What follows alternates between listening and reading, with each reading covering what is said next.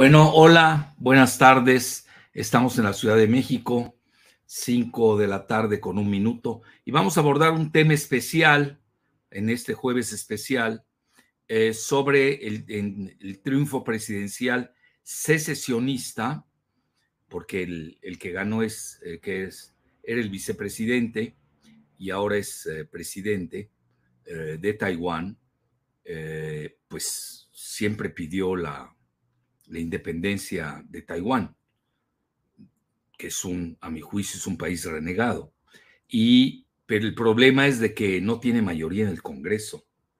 Bueno, empecemos, Ciselita. Vean, la, relevancia de Taiwán es de que eh, existen tres escenarios de conflagración global de ese tamaño.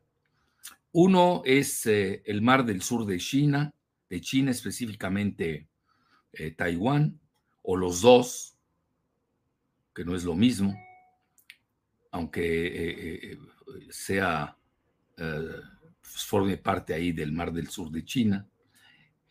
El segundo es el Medio Oriente, que ya ven está cada vez más caliente. Ya está en verso, ¿no? El Medio Oriente cada vez más caliente. Y el, y el tercer lugar es Alemania o Gran Bretaña, porque se quieren meter ellos mismos lo están diciendo, el ministro de la Defensa de, de Gran Bretaña lo ha dicho, que en cinco años se va a escenificar la tercera conflagración global. Bueno, empecemos.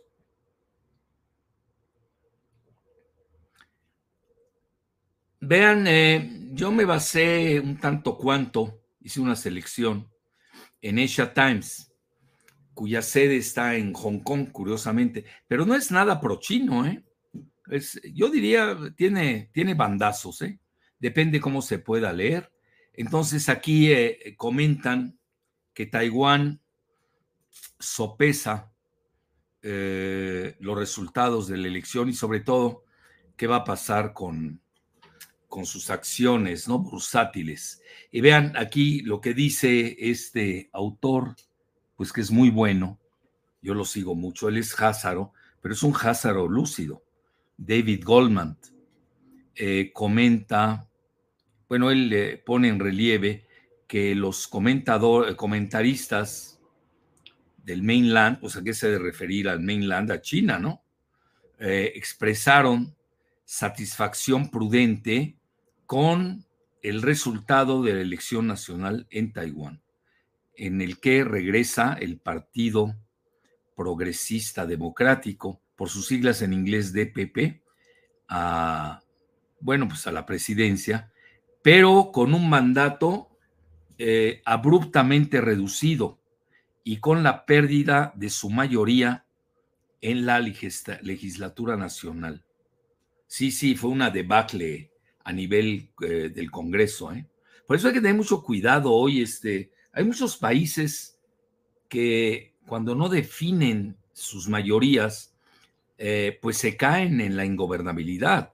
Eh, no estoy diciendo que esté en eso eh, Taiwán, pero eso lo hemos visto en muchos países cuando no hay acoplamiento entre el poder legislativo y el poder ejecutivo. Y vean, dice Goldman que los votantes en Taiwán le dieron la presidencia al partido DPP, que es proindependencia, más que nada separatista y renegado, pero con un veto más que voto, veto legislativo en manos del partido que está a favor de la unificación, que es el Kuomintang, que es el verdadero fundador de Taiwán, porque de ahí viene el famoso Chiang Kai-shek, que pelea con eh, Mao Zedong y pierde y se van a refugiar a la isla de Formosa, que ahora ya le están llamando Taiwán.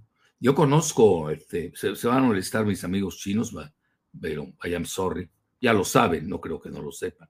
Este, yo conozco, antes de casarme eh, fue, este, les hablo de matrimonio, lleva, llevaba, ¿no? O lleva, ya ni sé, 35 años. Entonces, eh, imagínense el tiempo, ¿no? Yo conocí Taiwán y viajé porque quise conocer el museo que eh, esas joyas maravillosas que trajo Chiang Kai-shek a, a, la isla. Y ahí fui al museo, ahí este, me encantó por ser. Yo los veo, vean, y hoy ya son amigos de ellos, se están unificando, los dos piensan en eso. Y viajé a través de, eh, era una eh, sede comercial que tenía los separatistas de Taiwán en Japón. Bueno, la siguiente, por favor. Entonces comenta David Goldman que es el resultado, el mejor escenario para Taiwán, cuyos ciudadanos no desean ser eh, absortos por el... Eh, ahí está el mainland, ya está definiendo, eh, comunista China. David Goldman sabe mucho de geofinanzas. Yo creo que en el mundo es de los que más saben de geofinanzas, pero es, a veces se pierde con su fobia comunista, ¿no? Eso lamentablemente lo pierde, lo cual no obsta para que lo sigamos, ¿no? Pues nada más nos brincamos esa parte y se acabó. Pero dice, no desean una confrontación sobre la perspectiva de una independencia. Jamás se va a dar esa independencia. Habría primero antes una guerra. Ahí sí, David Goldman está pecando de ingenuo. Dice ya que para Beijing eh, eh, el asunto de frenar la independencia, como que está a favor David Goldman de la independencia, sus frases subliminales lo, lo desnudan. Vean, yo tengo algo a favor, se los digo abiertamente. Yo estudié neurolingüística. Entonces, pues ya sabe uno, pues ahí las tendencias, ¿no? Los mensajes subliminales. Entonces no es negociable. Inclusive el mandarín Xi Jinping, a inicio de año, en su discurso de principio de año, él habló de la inevitabilidad de la unificación de Taiwán con China, con la madre patria. La siguiente. Entonces sí reconoce Goldman la debilidad del DPP que ha pues eh, dado a entender que la, dirección en, eh, en, el pasado sobre la independencia ya no es una posición para avanzar una agenda soberanista. El problema es quién lo va a reconocer. Acá al revés, ya están dejando de reconocer a Taiwán en el mundo. Recientemente fue eh, Honduras, eh, luego el mismo día de la elección o al día siguiente una islita llamada Nauru, pues les hizo el feo y ya no reconocen a Taiwán. Bueno, la elección es una victoria para el status quo. ¿Se acuerdan? Creo que eso lo dije en algún lado. Ah, lo dije en mi conferencia, me hicieron una, una pregunta ya en Mazatlán, de donde vine cada vez más enamorado de Mazatlán. Este, y precisamente me hicieron una pregunta alusiva y les comenté como escenarios, todavía no sé, eh, yo estaba creo que un viernes y la elección era al día siguiente, les dije, bueno, les di varios escenarios, uno de ellos era el statu quo. Dice ya que otra cosa diferente al statu quo sería peor que el mismo statu quo. Ese es el mejor resultado posible. David Goldman Dixie. La siguiente. Y vean, este es otro autor, es este Kai, ¿qué? Pink Hijang. Es menos sinófobo, bueno, menos, eh, eh, yo diría, pues eh, no padece fobias antimarxistas. Dice, al reelegir al DPP, ya saben el partido, Taiwán conservó el status quo, como que es una repetición, una tautología hablar de status quo. Pero la victoria oculta un paisaje político transformado, lo cual es cierto, ya que eh, ganó la elección y sobre todo aseguró un eh, tercer mandato consecutivo.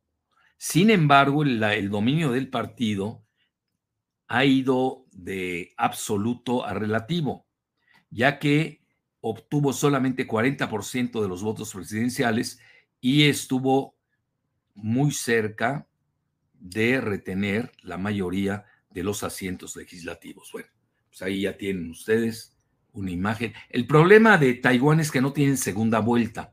Si hubiera habido segunda vuelta, hubiera sido mejor, ¿eh? porque ya entró un tercer partido que nadie esperaba, que ahorita vamos a hablar de él. La siguiente, por favor. Porque el sistema se había vuelto bipolar entre el Kuomintang y el eh, DPP. Pero ahora eh, surgió el que es conocido como Taiwan People's Party, eh, que es el partido, ¿cómo le traduciríamos? Popular del pueblo, ¿no? No, el popular de Taiwán. Entonces, ya que los asientos restantes los obtuvo ese tercer partido, el TPP. Y dice, eh, eso es una nota creo que del Financial Times, ¿no, Giselita? Eh, pese a que ocupó el tercer lugar en la, eh, en la Asamblea Legislativa con solamente ocho asientos, consiguió un remarcable 26% en la carrera presidencial, que es muchísimo. Y allí, obviamente, ahí, y eso que es de reciente formación, y tiene recursos limitados, 26%. Sí, porque los millennials lo siguieron. Cuidado con el voto millennial, ¿eh? No hay que despreciar el voto millennial. Aunque a veces vota mal, ¿eh? Vean, también se vuelve tiktokero. Vean la, las calamidades que ha causado ese voto a veces. Eh, el voto tiktokero, yo le llamo. En Ecuador, en Argentina, en Nuevo León. Bueno, ya no me hagan hablar de más. Dice, estos resultados significan un giro en el paisaje político de Taiwán. Entonces ya pasan del sistema bipartidista, para mí es más bipolar que nada, y ahora está transitando a un eh, más caótico, una dinámica eh, caótica tripartidista, con este, con la aparición del TPP, que es de milenias, sobre todo en un país de casi de tercera edad. La siguiente, Giselita. y ahí tienen el DPP, dice, ¿por qué existe un tercer partido? Que no es este, ¿no? El que estamos hablando es el TPP.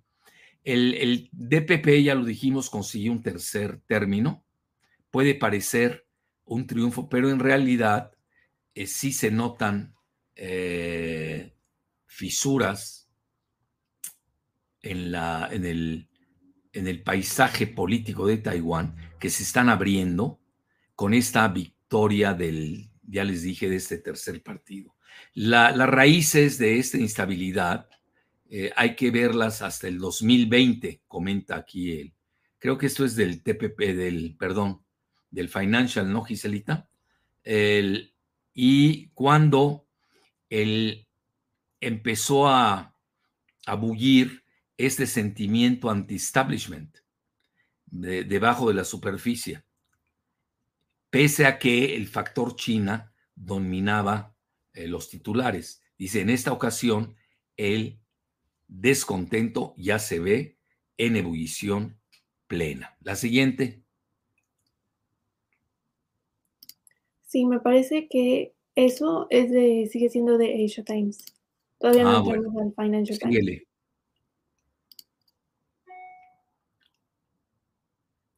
Bueno, vean, antes el DPP tuvo un oleaje de apoyo juvenil, pero ahora tiene, confronta acusaciones de abuso de poder. Pues sí, ya saben, el poder envilece al final del día. El uso y abuso del poder envilece.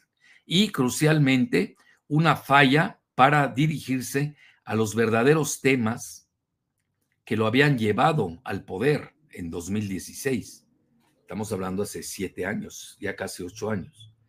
El, bueno, los precios de las casas que se han ido a las nubes. Bueno, es un malestar también en, en varias partes, sobre todo en Hong Kong.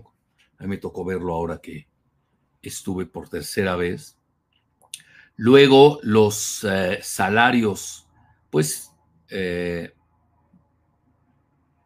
paralizados y sobre todo la desigualdad cada vez más amplia. Entonces estos males, estos malestares alimentaron el bueno, la aparición del TPP. Por eso les decía yo, este, hay que ver también otras, otros factores. La siguiente, por favor. Vean, y el Kuomintang, es el partido de Chiang Kai-shek, que es el otro pilar del viejo orden en, en Taiwán, lucha para ofrecer soluciones.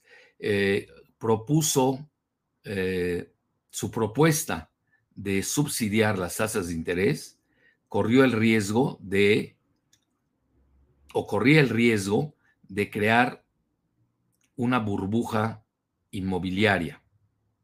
Y así alienó a la generación de jóvenes que desesperadamente necesitan ganar. La siguiente. Vean, la batalla está en ese 26%, sobre todo con los jóvenes. Y ahí tiene esta pareja, y ahí dice, ese es del Financial Times. Eh, el tercer parte, el eh, partido, se ha vuelto el Kingmaker, el hacedor de reyes, después del voto de los votantes que desafiaron a China en la elección. Bueno, no se esperen del Financial Times que alabe a China, siempre le van a pegar a China, es la tónica de este rotativo monárquico globalista. Eh, y hablan aquí del candidato Ko Wen-je, que vaciló respecto a su política con China. Bueno, pues tampoco es tonto, ¿no? Pues, saben que es China, ¿no? Y pero jaló a los votantes juveniles con un enfoque en el costo de las casas. Es decir, fue una elección casi inmobiliaria. Bueno, ya tienen ustedes que el famoso DPP tenía 113 asientos y ahora cayeron a 51. Fue brutal la caída, ¿eh? más que la mitad. Mientras que el partido Comitán, el partido nacionalista, eh, que es el mayor partido de oposición, ganó 52. Pero los siete, los, perdón, los ocho asientos del TPP los hacen mover a la mayoría o darle juego a una oposición que puede poner en aprietos al partido, sobre todo al presidente, ¿no? Al nuevo presidente. Muy bien. Así se vuelve un kingmaker. Esto pasó mucho. Vean, no sé, tú lo recuerdas, Giselita, en Alemania. ¿Te acuerdas que había el partido de este de Genscher, no? Sí. Era un kingmaker. Eh, igual en España había un partido que era también minoritario, pero era kingmaker. Exacto. O hacedor, ¿no? De reyes, es decir, el que, el fiel de la balanza, le podemos traducir en términos eh, coloquiales mexicanos. Se da, ¿eh? En estas estructuras. Eh, por ejemplo, en Estados Unidos no. El poder siempre ha sido bipartidista y nunca ha podido emerger un tercer partido en discordia. ¿Se acuerdan de aquel Ross Perot, no? Bueno, la siguiente, ya para irnos más rápido, y vean, obviamente el Wall Street Journal lo cité porque eh, pues tiene la óptica más geoestratégica y, aquí obviamente le tienen que pegar a, a, China, ¿no? Aquí, por ejemplo, aquí dicen, es un rechazo a China, ¿no? Por tercera vez. Y, obviamente China no tiene buenas opciones al respecto. A ver qué dice. Y dice, eh, hay un mayor existe una mayor eh,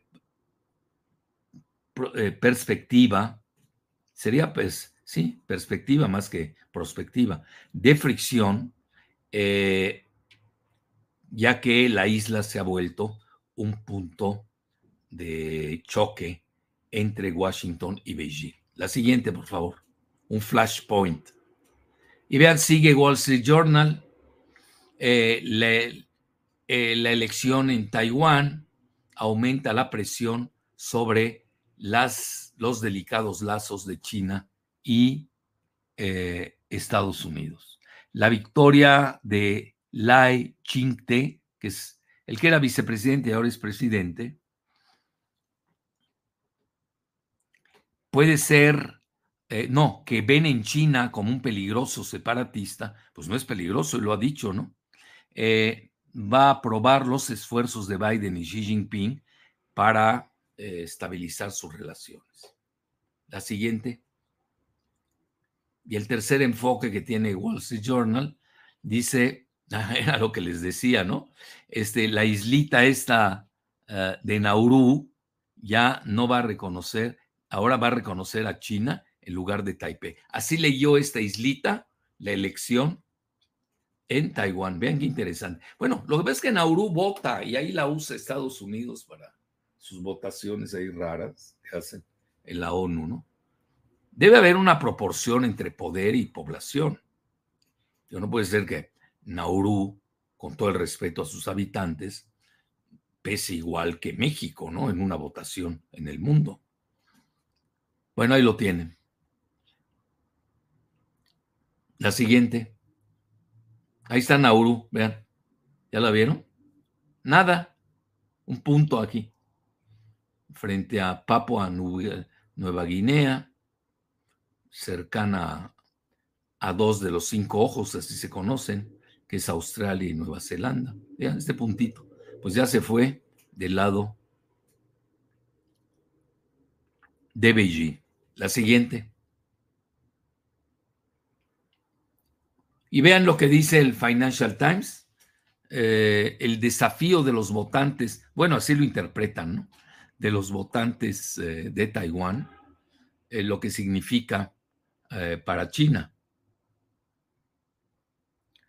Pero vean aquí, comentan como que juegan con esta situación. Beijing ha disminuido su retórica y ha comentado que la victoria de Lai con 40%, porque no hay segunda vuelta. En México, vean, yo lo vengo escuchando desde Fox, ¿eh? No hay segunda vuelta, debería haber segunda vuelta, ¿eh?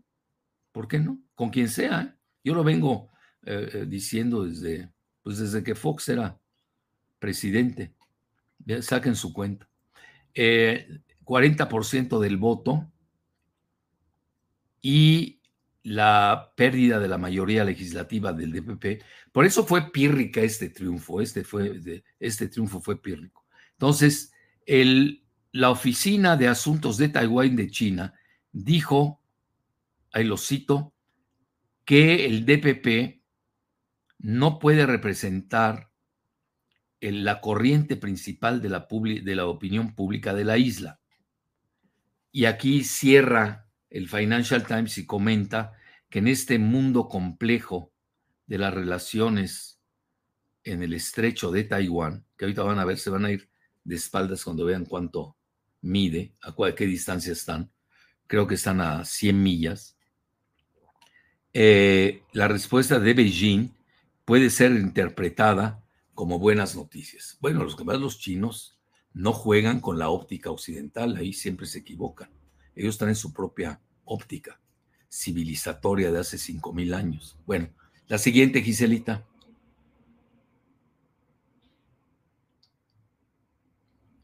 Bueno, y esto es una publicación de IR, Executive Intelligence Review.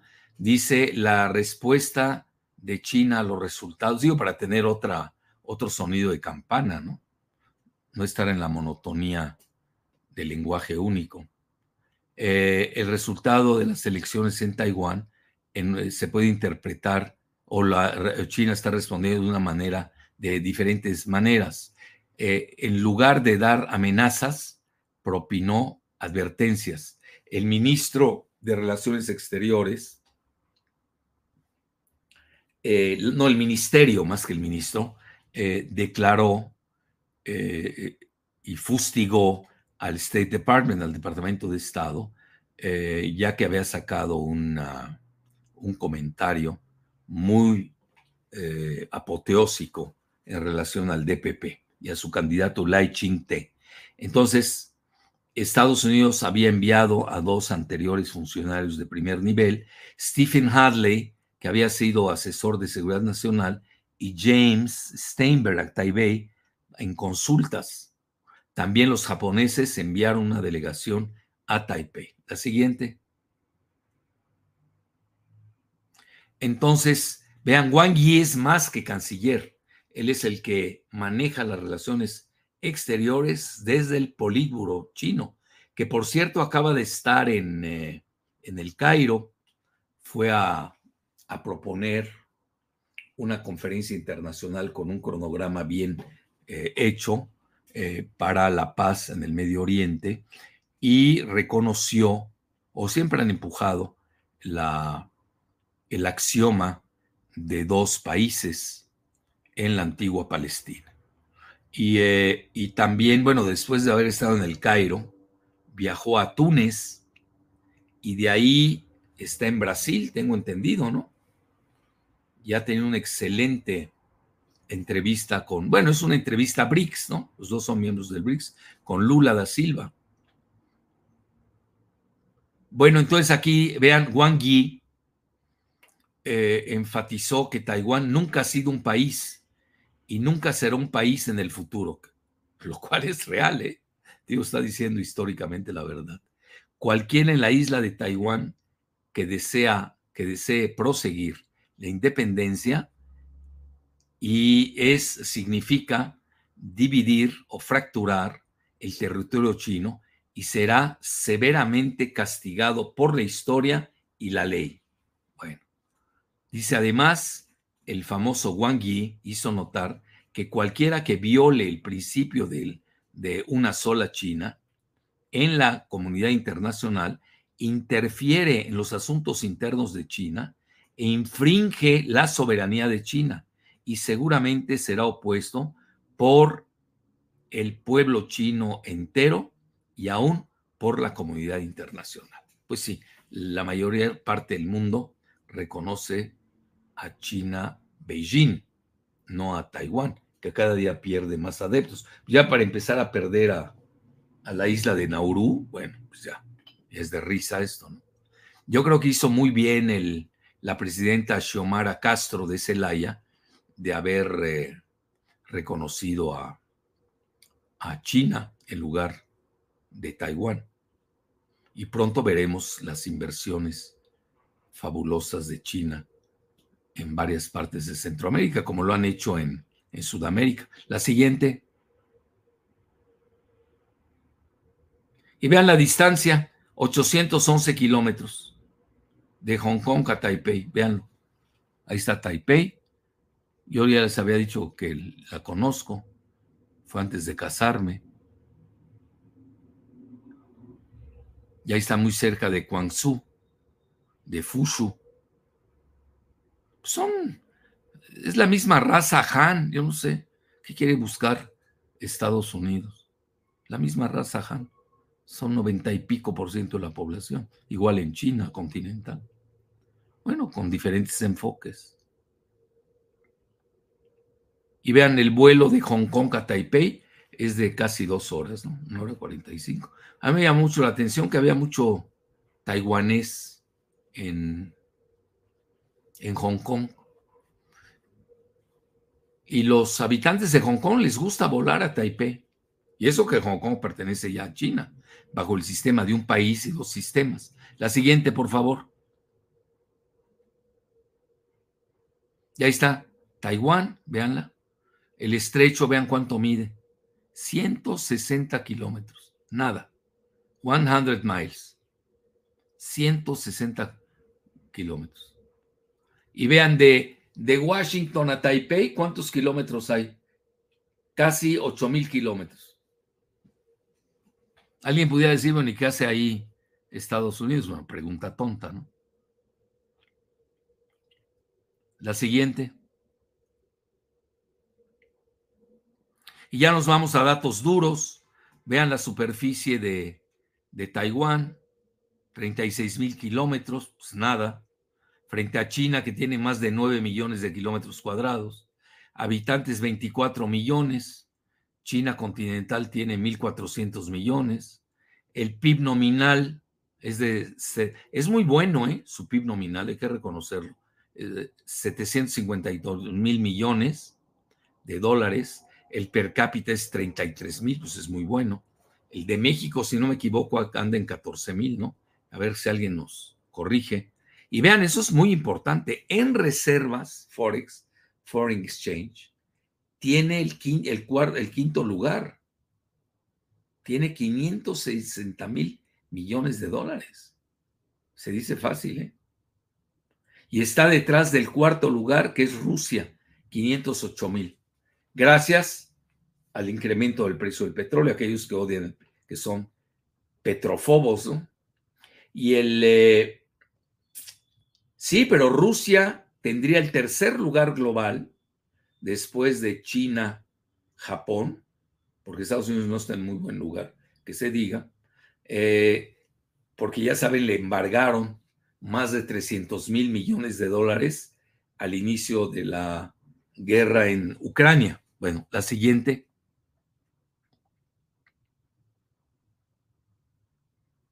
Y vean, una de las gracias de Taiwán, pues es que en Hinshu, vean aquí, este punto rojo, Hinshu, Shin, ¿cómo lo podríamos poner? Shinshu, ya, en Taiwán, pues ahí está la célebre TSMC, Taiwan Semiconductor Manufacturing Company, que es una, eh, bueno, es de, de allá y es la empresa más grande del mundo en semiconductores. Vean, esa es la gracia. Por eso muchos dicen que lo primero que va a, capturar China continental va a ser esta parte de Xinshu. Ahí la tienen, aquí en rojo. Y además está más cerca ahí de, del estrecho, ¿no? Es quizás de las partes más cercanas del estrecho de Taiwán. La siguiente, ya casi para concluir. ¿Qué más tenemos, Giselita? Ahí vean, aquí se los digo, se los pongo. Eh, Biden declara la guerra de los chips a China. Esto lo hicimos el 15 de agosto del año pasado. Hicimos un video que por cierto fue muy exitoso. Aquí algo me comentaron, Giselita, que fue, que no lo leí. Que tiene el mismo tamaño de no sé dónde en Venezuela. Taiwán. Bueno, ahí lo pones. La siguiente, bueno, yo ya concluí. Gracias. A ver, Giselita. Quitaste, alguien me hizo una pregunta. Sí, la quitaste. Pero como hay varios comentarios, ya se fue para otro lado. Ah, bueno. No, era más comentario que pregunta sobre un estado. Bueno, ahorita voy a buscarlo, pero me gustaría hacer mi participación. Solamente, como ya lo mencionamos en transmisiones anteriores, este año 2024 es trascendental para la política internacional, ya que nos encontramos con más de 40 elecciones nacionales, incluidas las elecciones en Rusia, en México, en India, en Indonesia, Sudáfrica, Estados Unidos y actualmente la que estamos analizando hoy, la de Taiwán. Las primeras elecciones presidenciales y legislativas del año, pues sucedieron aquí, en Taiwán, fueron celebradas el 13 de enero y tiene varias implicaciones geopolíticas, más que nada porque es un enclave estratégico para dos de los polos internacionales más grandes del planeta, que son Estados Unidos y China. Eh, Taiwán juega un papel muy importante en el mapa internacional, eh, debido también a ser el principal fabricante de semiconductores del mundo. Este también lo posiciona como un actor estratégico a nivel internacional en la cadena de producción y de desarrollo de estos semiconductores. Y bueno, independientemente de que, de que ganó el DPP, em, no es probable, a mi juicio, que, que, estas elecciones en Taiwán modifiquen profundamente la evolución de las tensiones a través del estrecho y las tensiones regionales a largo plazo, ya que estas eh, están influenciadas principalmente por cuestiones estructurales y no coyunturales. Si bien todos estos partidos políticos estaban buscando, o uno de los lemas de campaña de todos ellos era cómo posicionarse ante China, mm, cualquiera de todas las aproximaciones que hubieran ganado, eh, a mi punto de vista es que esta relación que va a tener Taiwán con China no se va a definir o no se definió en estas elecciones, sino paradójicamente se va a definir en las elecciones de Estados Unidos en noviembre de este mismo año. Dado que la política exterior está en manos del presidente actualmente, bueno, dentro de unos meses el presidente Lai va a continuar este enfoque de, como lo mencionó el doctor, de continuidad sobre uh, ciertas fricciones con China, pero lo más importante, como mencioné, va a ser que se va a definir a largo plazo estos factores estructurales, incluida la competencia entre Estados Unidos y China, eh, son los que van a desempeñar un papel fundamental para configurar la dinámica tanto regional como global en las tensiones que hay entre China con Taiwán. Ese sería mi, mi comentario. Muy bien, Giselita. Bueno, empecemos con preguntas y respuestas. ¿Tienes muchas, pocas, regulares? Hay muchas preguntas muy interesantes, por cierto. Y bueno, esta primera pregunta la hace Fer Doctor Jalife, con este apretado triunfo del DPP en Taiwán, ¿qué va a perjugar en, las elecciones de los Estados Unidos entre Trump y Biden? Saludos. Bueno, mira, este, el, eh, Trump es eh, más sinófobo que, que Biden. Eso hay que tenerlo muy en cuenta. Incluso lo digo con responsabilidad. Eh, pues han, habido muchas lubricaciones, ya me entenderán ustedes, no puedo decir más por la censura, muchas lubricaciones de China a la familia Biden, sobre todo a Hunter, ¿no? Y sí, la sinofobia de Trump es más fuerte contra, contra China. Les doy otro ejemplo. Eh, el Partido Demócrata es más rusófobo, Biden lo es igual, que Trump. Trump es menos rusófobo. Nadie puede ser rusófilo. Sería, es absurdo pensar en eso. Pero hay que tomar en cuenta esas eh, condicionantes. Muy bien. ¿Quién sigue? Perfecto. ¿Quieres decir algo?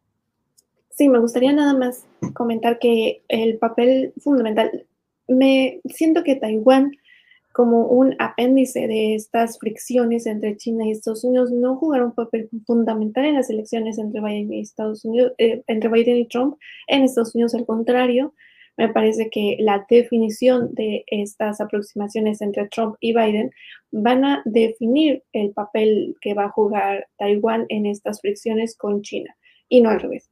Eso sería como, porque estos dos grandes países eh, van a definir sus sus posturas y cómo se van a relacionar entre ellos a partir de las elecciones en Estados Unidos. Y ya de ahí se van a No hay que perder de vista tampoco que eh, no es tan fuerte el choque de China con Estados Unidos como lo aparentería, ¿eh? aparenta.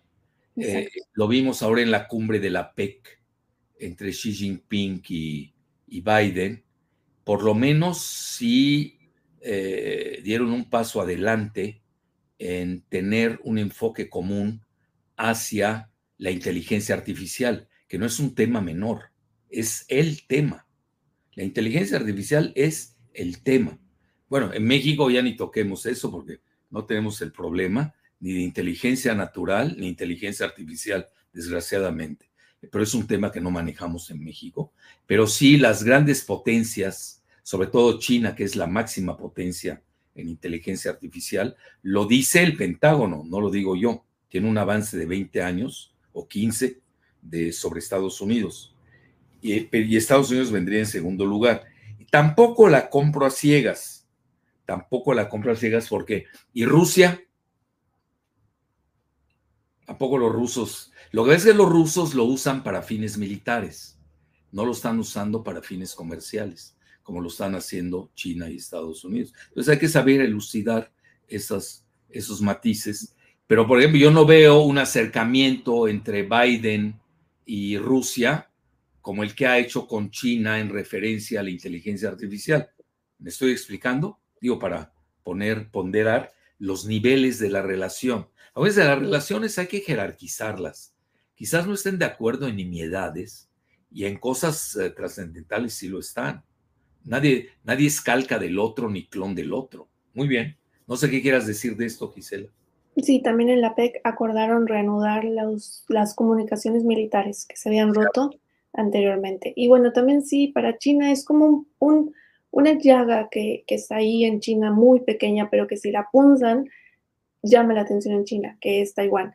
Entonces también no le gustó mucho la visita de Nancy Pelosi, y tampoco le está gustando la venta de armas de Estados Unidos a Taiwán, pero como mencionó el doctor, hay puntos en donde eh, Estados Unidos y China están trabajando y se están vinculando y que van a definir la, política y como, dije en mi comentario, esta definición de las relaciones entre Estados Unidos y China va a hacer que Taiwán se acomode a esas relaciones. Sí.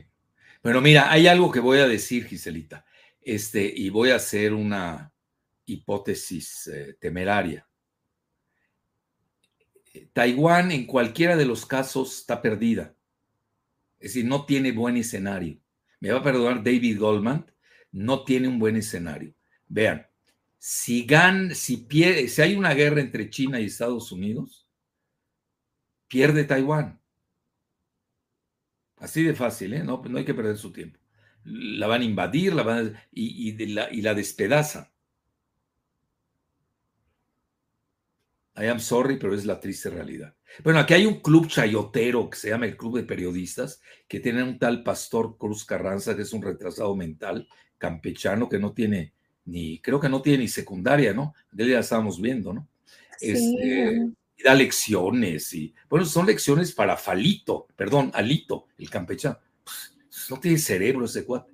Son megachayoteros a, grado tal que apoyan a Taiwán contra China. Ahí me dirás, ¿no? Y son los que reparten premios de periodismo. Ahí me la platicas. Bueno, eh, los dejamos de lado. Regreso al otro escenario. Si se ponen de acuerdo China y Rusia y perdón y Estados Unidos, pues el primer sacrificado va a ser Taiwán.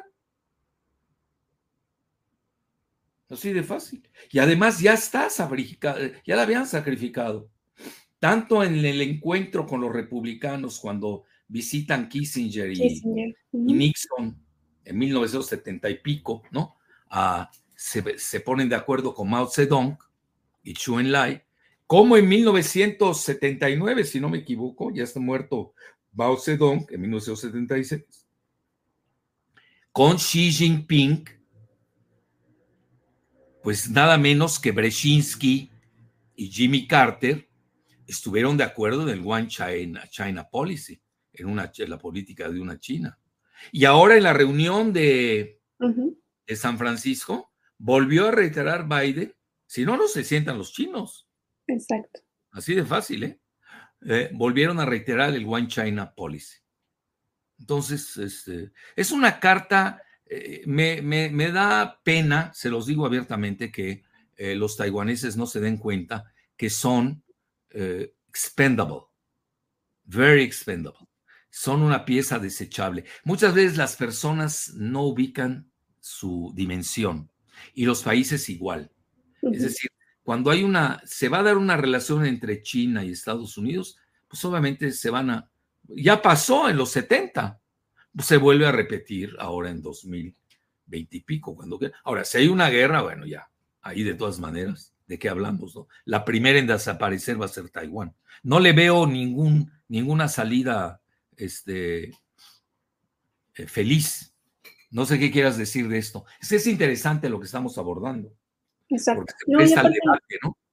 Ya en 1992, cuando se firma, en teoría ya se había terminado ¿no? La, un, un, conflicto entre ellos, pero se firma un consenso entre China y Taiwán en 1992, eh, que justamente si siguen este, este eh, esta relación actualmente se, se, habla mucho también de ese consenso, cómo se va a aplicar ese consenso. O sea, ya ha habido un acuerdo de entendimiento entre ambos para poder eh, empezar como una integración nuevamente hacia la China continental. Pero un, un, punto también esencial que también en nuestro análisis no debemos de perder de vista y justo también aquí lo incluyo con este comentario que te hicieron, es la filosofía de China. El largo tiempo, lo que decíamos de los tiempos sí. de Braundel, Olvídense de los tiempos de Braudel, de Wallerstein, de Kondratiev en la filosofía y en la psique china. Ellos tienen un, un tiempo, un tiempo histórico demasiado largo, de largo Muy chino, muy chino. Exacto. Exacto. Pocos entienden eso, ¿eh? y en Occidente no lo entienden. Bueno, Brodel sí lo entendía. Eh, Kondratiev era más ciclos económicos y a otro más, ¿quién dijiste, Giselita? Wallerstein.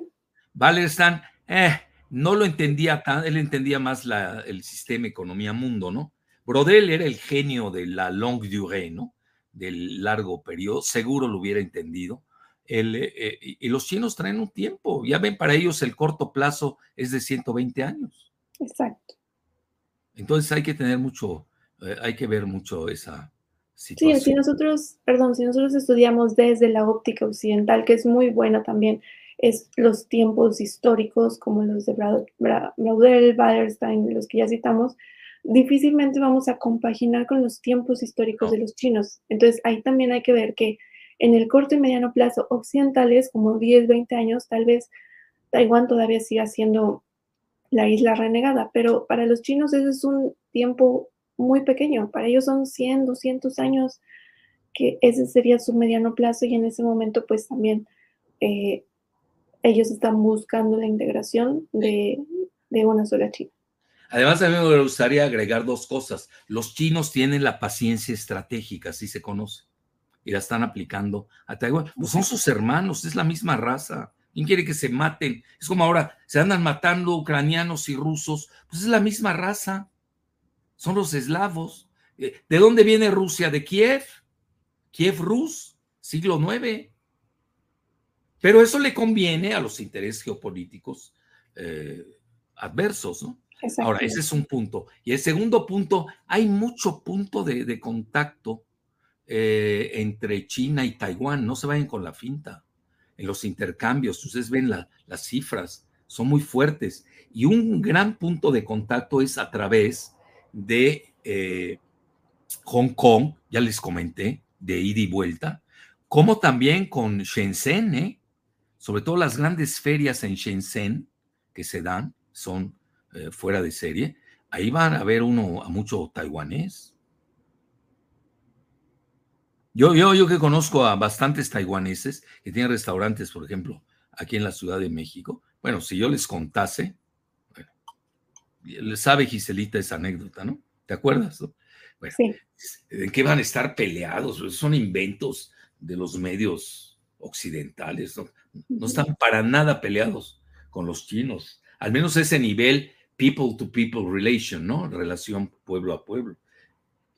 Ya la retórica y todo, eso uno se pone a leer el Wall Street Journal, pues ya vieron, ¿no? Los hacen pedazos, el Financial Times. Bueno, está bien, nosotros tenemos que leer. Es que, y tampoco nosotros en Occidente, pues yo, yo, quiera ser o no, pues yo vivo en Occidente, soy occidental, de cultura occidental, sin renegar mis otras culturas.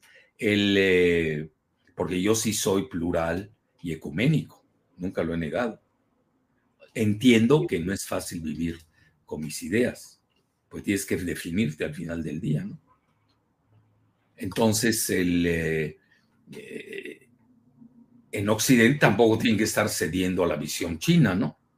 ¿Y por qué ellos van a obligar a los chinos a ceder a la visión que es de, de corto plazo? Pues, ¿Cuánto lleva a Estados Unidos? Es del siglo XVIII.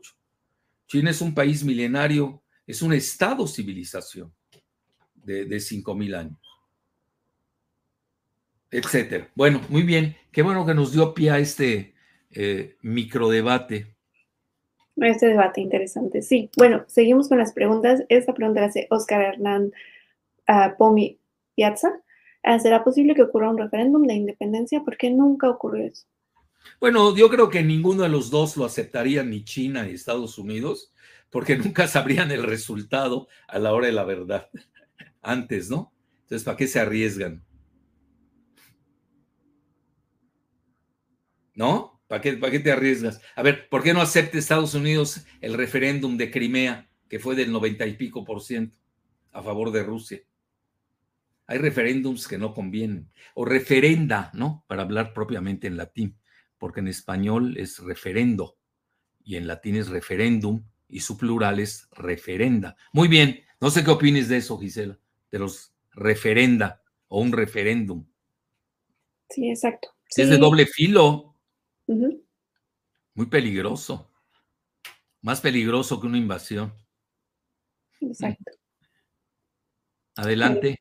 Seguimos con la siguiente pregunta, la hace Santiago Tomasi. ¿Es posible que con este panorama riesgoso el presidente electo de Taiwán pueda ser bien visto por el Congreso e incluso sostener buenas relaciones con China, con la política de una sola China. ¿Pero cuál Congreso? ¿El de Estados Unidos? No, pues ya lo fueron a apoyar. No, el Congreso, este, eh, hoy está, pues ya, a ver, ¿por qué dejó Biden que volaran estos dos importantes representantes a, a, Taiwán después de la elección? No, ahí sí hay unanimidad, yo creo, ¿eh? Aunque los eh, republicanos son más duros frente a China que los demócratas. Es mi muy humilde opinión, ¿eh? Si alguien tiene otra, la escucho. No sé qué opines tú, Giselita. Y aparte sigue la misma línea de su antecesora. De hecho, pues es prácticamente va a seguir la continuidad de este. Pues hablan del status quo, ¿no? Exacto. Van a mantener ese. Y moverle, ni moverle. Exacto. Todo el mundo está esperando el resultado de la elección en Estados Unidos, ya no se equivoquen. Que hoy, corte de caja, hoy es eh, Trump contra Biden, después de que Trump arrasó en Iowa y va a aplastar en New Hampshire. Ya, yo no sé para qué hacen ya la de New Hampshire. Nikki Haley debió haberse dado de baja ya. Y no estoy seguro si Biden va a competir, ¿eh? Yo no estoy seguro. Puede haber un candidato sustituto. Pues ya no tiene edad, ¿no? Y Trump lo ha dicho, ¿eh? En eso hay que escucharlo, que puede haber un cambio en, y, eh, en, la, en la candidatura del Partido Demócrata. Puede ser el de California, ¿eh? Newsom, que además es pro-chino, acaba de invitar a Xi, ¿no? ¿A, quién invitó a Chin? A California. Invitó a alguien muy importante, Newsom. Ese puede ser el del Partido Demócrata. Este, y, y, no hay que perder el factor Kennedy. ¿eh? Kennedy ya tiene más del 25% de aceptación. Y puede ser un fiel de la balanza. ¿eh? A mi juicio, Kennedy le quita votos al Partido Demócrata, por razones obvias porque se va por independiente, el Partido Demócrata no lo quiso inscribir. Imagínense, el partido de su padre y de su tío, expresidente, el Partido Demócrata hoy que lo dominan los Clinton, Obama y George Soros, no le permiten a, a Kennedy Jr., Robert Kennedy, inscribirse en el Partido Demócrata. No comment. Sigamos, Iselita. Tenemos 10 minutos. Bueno, dos preguntas más. Esta se me hace interesante porque es muy básica, pero muy trascendental. Eh, pero, ¿por quién Taiwán eh, no es, que no es parte de China? Bueno, oficialmente eh, nadie la reconoce, pocos la reconocen, ¿no? Precisamente es el diferendo, ¿no? Este, si vamos históricamente, pues es de China, ¿no? Y luego hubo una fase donde eh, Japón dominó a Taiwán y luego pues ya eso se acabó, ¿no? Por la guerra sino-japonesa eh, ganó Japón a China. Eh, uno de los, de los premios, digamos así, fue esa isla. Cuando pierde la Primera Guerra Mundial, Japón tuvo que regresar la isla. Después ya hubo cierto tipo de acuerdos para que se uniera a China y, como lo mencionó ya el doctor, eh, se crea la de un país, dos sistemas o One China Policy. Eh, y desde 1970 con, con Nixon y Kissinger se había aceptado esa política, solo que ahorita Estados Unidos no deja esa carta a la deriva, trata de buscar siempre incendiarla un poco. Muy bien. Bueno, siguiente pregunta. Más, ¿Tenemos dos? Sí, dos preguntas más. ¿Qué opciones tendría China si Trump vende armas a Taiwán? Eso sin contar el aumento de sanciones. Yo creo que la política de Trump eh, al, tocar a China ya varió mucho en relación a la década de los 70. Esa es mi muy humilde opinión. A veces la política no es estática, es dinámica y más la geoestrategia. Trump va a tomar mucho, muy en cuenta eh, la, eh, la relación con Rusia. Y acuérdense que hay una gran complementariedad hoy, complementariedad entre Rusia y China. Es decir, ya el tablero de ajedrez global se modificó. No sé qué opinas tú, Giselita. Exacto. Sí, el contexto histórico actual ya no es el mismo. Como sí, estamos cuántos años. 1973, cuando viaja eh, Nixon, si no me equivoco, que alguien me corrija, no estoy hablando de la visita secreta que todo el mundo sabía de Kissinger, que fue antes que Nixon, pero creo que fue en 1973. A la fecha, ¿cuántos años ya pasaron? Saquen la cuenta, pónganle 30 más, ya más de medio siglo. Ya varió el mapa. Y va a variar, a hacer variar más el mapa la fase en la que ya estamos de post-Ucrania ¿eh? y la dinámica en el Medio Oriente, que está cambiando día a día. No sé qué opines, Gisela. Sí, Eh, el contexto es diferente, me parece que, como menciona el doctor, ha cambiado y hay que analizarlo dependiendo también del contexto y la perspectiva actual que se tiene.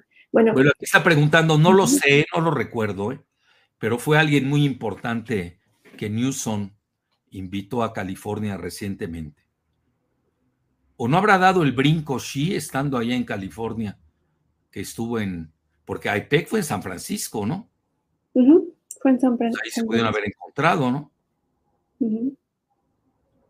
O puede ser que antes haya ido Wang Yi, no lo sé, ¿eh? pero hay que seguir a Newsom, ¿no? Yo soy de los que sí sigo a Newsom, gobernador de California. Yo creo que puede ser el candidato de los, del Partido Demócrata. No lo es Kamala Harris, la vicepresidenta, porque, primero que nada, por los celos de Hillary, ¿no? Y lo que ella quiere ser la candidata.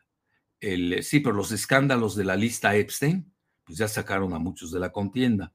El, eh, más que nada porque no es popular, ¿no? Algo tiene que no, no jala eh, Kamala Harris. Muy bien. ¿Qué sigue? Bueno, las últimas dos preguntas, vamos rápido. Esta la hace Reiko Ruirica Romano. Doctor Jalife, Giselita, buenas tardes. Republicanos o demócratas, Taiwán es un engranaje de Estados Unidos para manipular las relaciones con China. ¿Y de qué manera puede China usar a Taiwán en las elecciones de Estados Unidos? Bueno, este, la primera la dijimos, sí, Taiwán es un engranaje, eso es cierto. Eh, ahí va a ser una pieza de recambio, ¿no? Eh, con Estados Unidos, a cambio de algo. Y quizás, bueno, no vayan a enloquecer tampoco en Estados Unidos que si le entregan Taiwán a China, China va a romper relaciones con, con, con Rusia. Bueno, eso ya es demencial. No vayan a pensar. Eh, digo, a veces hay que pensar en eh, escenarios psicóticos ¿eh? para ver qué es lo que no va a hacer. ya les di un escenario psicótico. Bueno, la otra, ¿cuál es? No, este, China, ¿cómo puede usar a Taiwán las elecciones? No, no veo ahí. Yo no la veo. Al revés, en, Estados Unidos siempre usan el, fantasma ruso, ¿no? Eh, de que esté interviniendo en las elecciones, ¿no? Aquí ya está el financiero, hágame el favor, en la nueva fase, ya que Rusia se va a meter en las elecciones de México. Pues yo no sé a favor de cuál de los tres candidatos, pues todos son pro BlackRock. ¿No? Si no me equivoco. Vean los organigramas. Pues, es el país más seguro contra, digo, a favor de BlackRock, con los tres candidatos. Candidates, ¿no? Para que no me vayan a criticar. Bueno, no sé qué vayas a decir, Gisela, de esto que acabo de decir. Bueno, vamos con la siguiente pregunta. Eh, la última, ¿no? Fernie Ruiz. ¿Hay mano negra en esas elecciones de Taiwán por Estados Unidos? No, fíjense que los taiwaneses sí votaron como pensaron eh, y eh, los millennials cambiaron mucho la tónica, le, dan un golpe al partido en el poder, que ya no tiene la mayoría, así lo veo yo. Obviamente intervino Estados Unidos, sí intervino, y también China de una manera indirecta. Pero al final, pues sí, ellos están decidiendo, en eso creen. Y al final, pues los pueblos pagan sus errores. Hay países que se equivocan y seriamente. Alemania, vean, ya va a perder su tercera guerra mundial en Ucrania. Hay muchos países que se equivocan. ¿Qué país estaba leyendo hoy que se volvió aquí? Ah, Ucrania. Hay una autocrítica de la misma Ucrania, de un ex asesor o alguien muy cercano a Zelensky, que dice en Ucrania siempre nos equivocamos del lado equivo, equivo, siempre del lado erróneo de la historia. En la Segunda Guerra Mundial estuvieron con Hitler y ahora vean con quién están. Bueno, colorín colorado, no sé qué quieras decir, Giselita. Bueno, solamente concluir con que el nuevo presidente electo va a tener que enfrentar a un Congreso, como ya lo mencionó el doctor, que ya no tiene la mayoría, la mayoría también han cuestionado mucho esto y en materia interna tienen algunos problemas o reformas que vienen sobre salud, sobre educación y sobre vivienda. Y ya, bueno, eso nada más sería como a manera interna los desafíos internos de, de Taiwán en política doméstica. Bueno, muy bien. Entonces, este, nos vemos el próximo lunes. A ver, ¿cómo está tu, eh, tu eh, anuncio de los likes, Giselita? Que siempre ya los estás pidiendo. Ah, sí. Eh, por favor, si pueden dar like a este video, si pueden compartirlo, comentarlo y también suscribirse al canal y activar la notificación para que les podamos avisar cuando se programe un nuevo video del doctor, porque a veces, seguramente los lunes los hacemos regularmente a las 5 de la tarde, pero dependiendo de los temas, como actualmente hay varios temas, estamos haciendo más especiales los jueves. Y si tienen su suscripción y activar la campanita, eh, automáticamente les van a llegar las notificaciones. Y por favor, regálenos likes para que eh, el algoritmo de YouTube pueda eh, recomendarnos más y se pueda difundir más este, este tipo de videos. Bueno, a propósito, gracias a los likes que están dando, han subido nuestros números, ¿eh? lo cual les agradecemos. Acuérdense que esto es una relación win-win. Ganan ustedes, ganamos nosotros. Gracias. Hasta el lunes, un placer.